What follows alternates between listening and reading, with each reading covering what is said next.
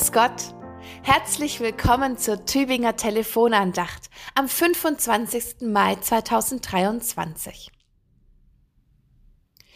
Das sieht einer etwas weit mehr als auf den ersten Blick zu sehen ist. Micha heißt er.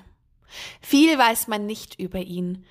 Vielleicht war er Schafzüchter oder Kleinbauer. Micha sieht genau hin, sieht das Kleine, Unscheinbare und verkündet. Und du, Bethlehem Ephrata, die du klein bist unter den Tausenden in Juda, aus dir soll mir der kommen, der in Israel Herr sei, dessen Ausgang von Anfang und von Ewigkeit her gewesen ist. Soweit die Worte der Tageslosung für heute aus Micha 5. Micha sieht weiter als die meisten, sieht genauer hin als die anderen. Er hat eine Verheißung für seine Zuhörer. Es soll einer kommen, der sein Volk weiden wird wie ein guter Hirte.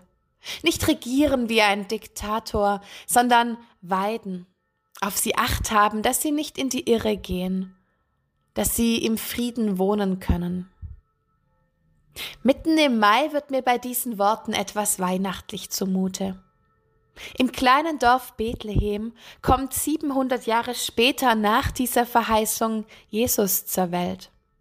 Gott verlässt seine Größe, seine Herrlichkeit und Macht, um ein kleines, unscheinbares Kind auf dieser Erde zu werden. Zwischen Ochs und Esel eingeklemmt, erlebt dieser König ohne Pracht in einem Stall die ersten Tage seines menschlichen Daseins. Und wer ihn besucht, wird sich gewundert haben, wie armselig dieser Ort für den König der Könige ausgefallen ist. Mickrig, gewöhnlich, eigentlich gar nicht passend für das, was hier geschieht. Klein gehört bei der Geburt Jesu offensichtlich zum Programm. Bethlehem, ein Dorf wie viele andere im Land scheinbar austauschbar. Gott hätte auch woanders zur Welt kommen können, aber Gott wollte, dass es genau dort in Bethlehem passiert. Ja, der große Gott hat ein Herz für das Kleine, das Unscheinbare.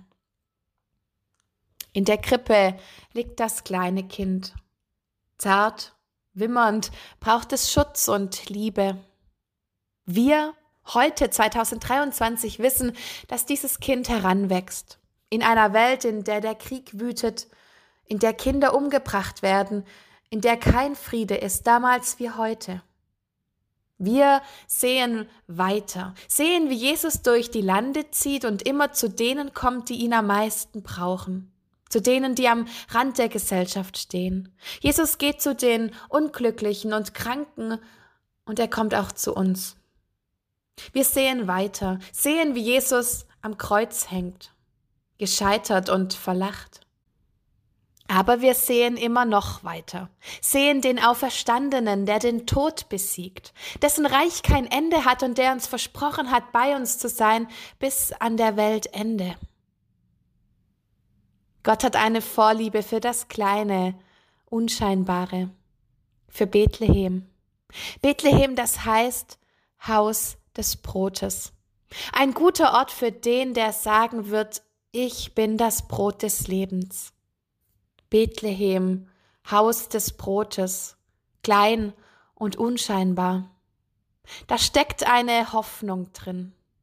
Die Hoffnung, dass der Duft von frischem Brot durchs ganze Haus zieht.